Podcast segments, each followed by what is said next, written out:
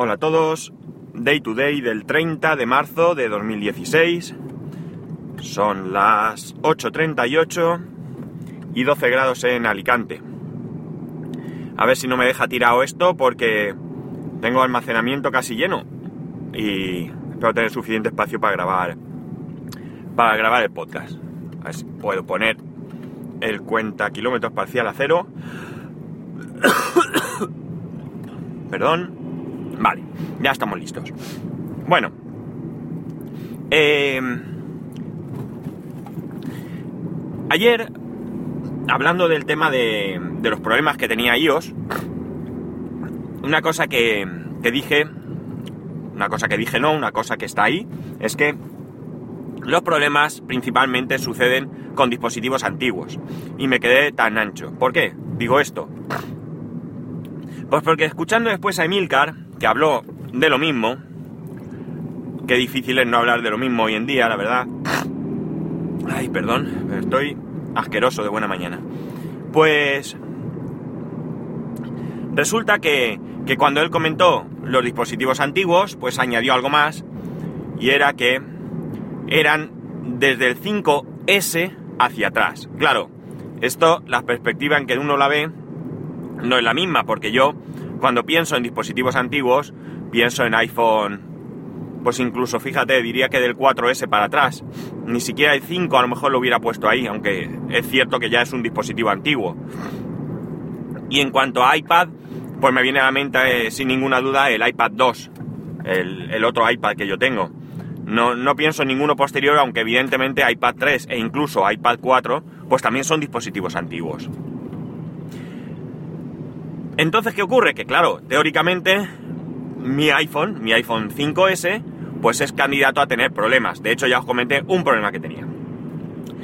La cuestión es que mmm, esta mañana, pues no sé por qué, bueno, sí sé por qué, porque en todos lados pone que Apple es consciente de todos estos problemas, que los ha reconocido, faltaría más, y que está pronta a sacar una solución, pues yo me he ido a mi iPhone, he intentado buscar una actualización y, oh sorpresa, había una. La actualización la marca como la 9.3, igualmente, sin coletilla. Eh... Le he dado a actualizar, porque evidentemente me interesa que vaya con lo mejor posible. Y me sucedía lo siguiente. Se ponía a buscar, tardaba bastante en encontrar que había una actualización, bastante me refiero para lo que es normal. Eh, hay momentos puntuales, sobre todo cuando salen las versiones, en los que bastante es hasta imposible. Pero vamos, yo entendida, enten, he entendido que no era el momento de que hubiera aquí un, una sobresaturación de gente descargando, no lo sé. La cuestión es que, como digo, tardaba. Eh, una vez que la encontraba, no podía darle a descargar y actualizar porque la pantalla estaba como bloqueada. No el teléfono, ojo, no el teléfono, sino la pantalla. Y lo único que me quedaba, no podía ni volver atrás, ni nada, ¿eh?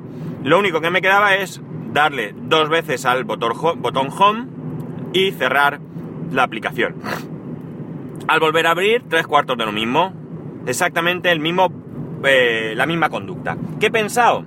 Pues lo que he pensado, lo que me ha venido a la cabeza es que lo único que, que había así raro, por decirlo de alguna manera, era que mientras mmm, buscaba la actualización, yo dejaba que la pantalla se apagara. Entonces he puesto ahí a pasar el dedico todo el rato y efectivamente, una vez que en ningún momento la pantalla se ha apagado, pues la actualización estaba disponible. Le he dicho descargar y todo más o menos bien. Más o menos bien, ¿por qué? Porque una vez que había terminado de descargar, que yo le he dado a aceptar los términos y condiciones y todo esto, eh, pues resulta que se ha quedado en verificando actualización y de ahí no ha continuado. ¿No ha continuado?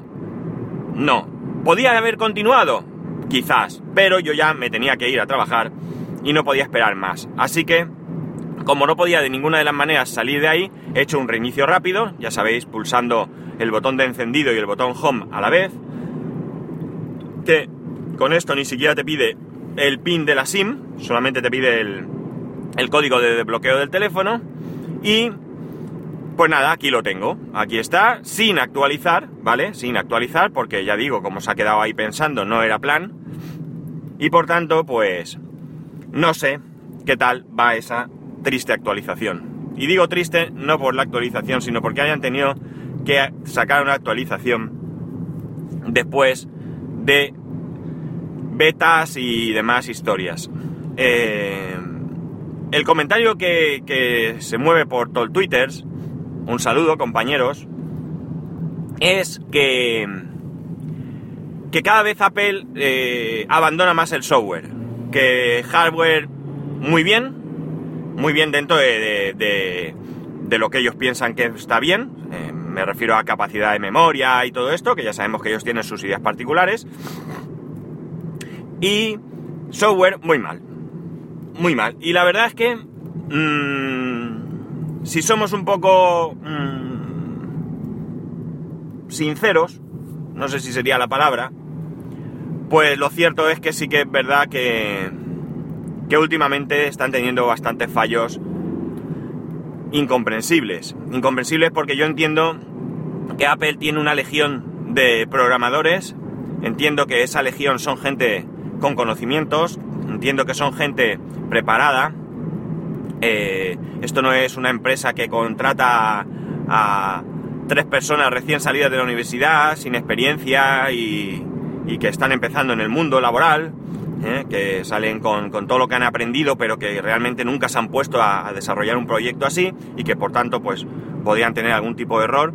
Y fíjate por dónde casi casi creo que estas personas eh, tendrían menos errores porque en su afán por hacer las cosas bien, en su interés por, por esa ilusión que, tiene uno cuando, cuando sale de estudiar y, entra al mundo laboral y demás, en un proyecto que, que puede ser ilusionante, pues estoy seguro que serían mucho, mucho más cuidadosos que por lo visto están siendo los responsables de los proyectos de software de Apple.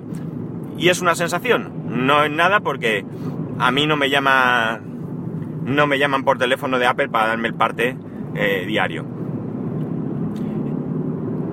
Esto, esta sensación viene dada también porque, eh, bueno, deciros que en el iPad no hay actualización, mi iPad Air 2 no hay ninguna actualización, pero veréis, cuando, cuando empezaron a salir las betas, las betas de, OS X, eh, yo me instalé una de ellas y me dejó de funcionar el cliente de, eh, eh, de red privada virtual que se utiliza en mi empresa. En mi empresa se utiliza en iConnect de Cisco, una red privada virtual, por si no tenéis claro qué es, no es más que convertir la red pública, la red de Internet, en una red personal, cifrada, en la que no puede entrar cualquiera.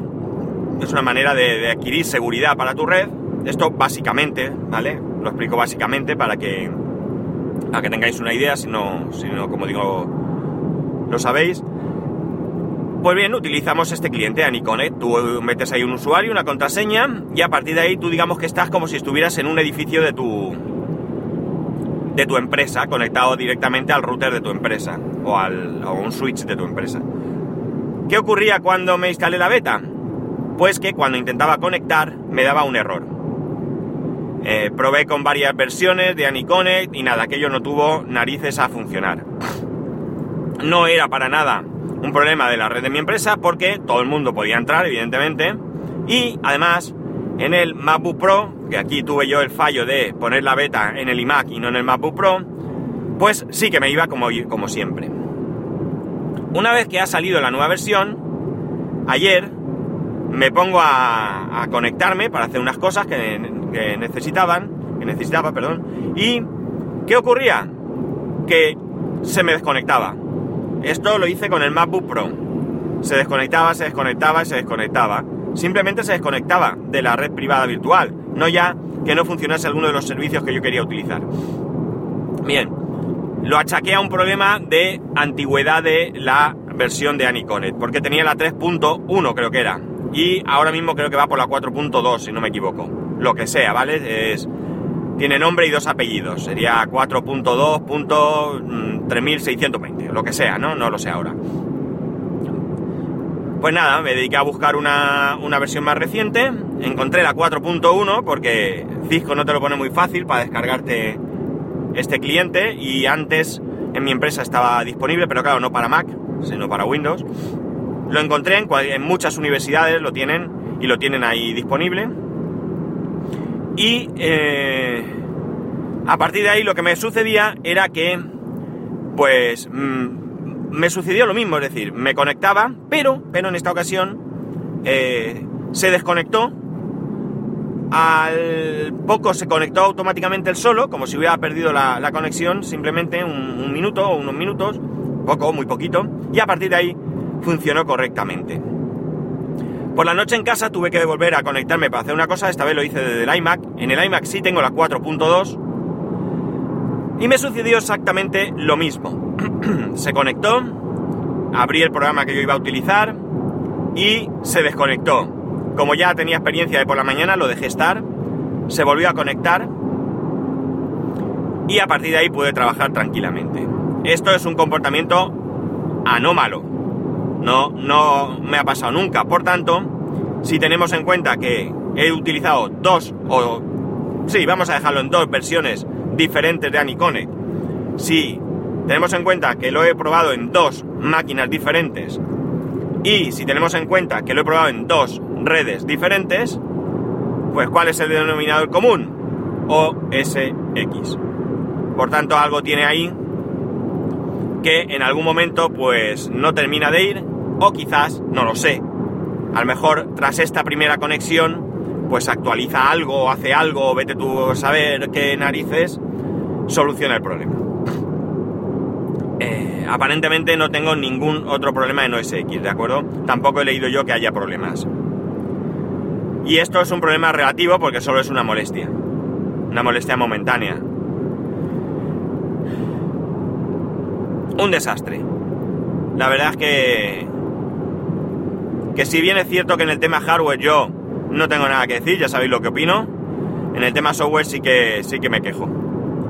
Porque es, es increíble, de verdad. Es que estoy seguro que cualquier programador que se precie eh, es mucho más cuidadoso que, que, esto que está pasando. No sé. Daos cuenta de que, de que esto es parte de la imagen de marca. Es decir, mm, yo creo que en Apple podrían sentirse muy orgullosos de que mucha gente quiera tener un, producto de, ellos. Eh, podrían sentirse muy orgullosos de, que la gente en general hable muy bien de su, atención al cliente postventa. Eh, pero esto, desde luego, mm, es para hacérselo ver, ¿eh? Es para hacérselo ver y muy mucho, porque, porque es increíble. En fin, poco más. No. No puedo contaros muchas cosas más hoy. Espero que. No sé, si tenéis iPhone, pues si queréis comentarme, ya sé que muchas veces os pregunto. Tengo un proyecto de, de respuesta, pero. No iba a poner en marcha estos días de fiesta, pero bueno, me ha sido imposible. Ya sé, como digo, que os pregunto muchas veces cosas y que luego se quedan ahí y no, no os doy la respuesta. Lo siento de verdad porque, porque una de las cosas que, me gusta de todo esto es la interacción entre vosotros y yo, y, lo tengo tremendamente abandonado. Pero vamos, aún así os animo que en algún momento pues esto cambiará y, podré dedicar el tiempo que, se merece.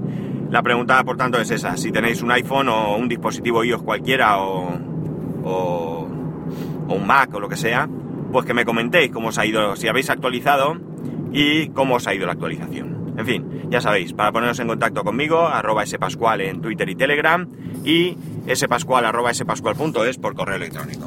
Un saludo y nos escuchamos mañana.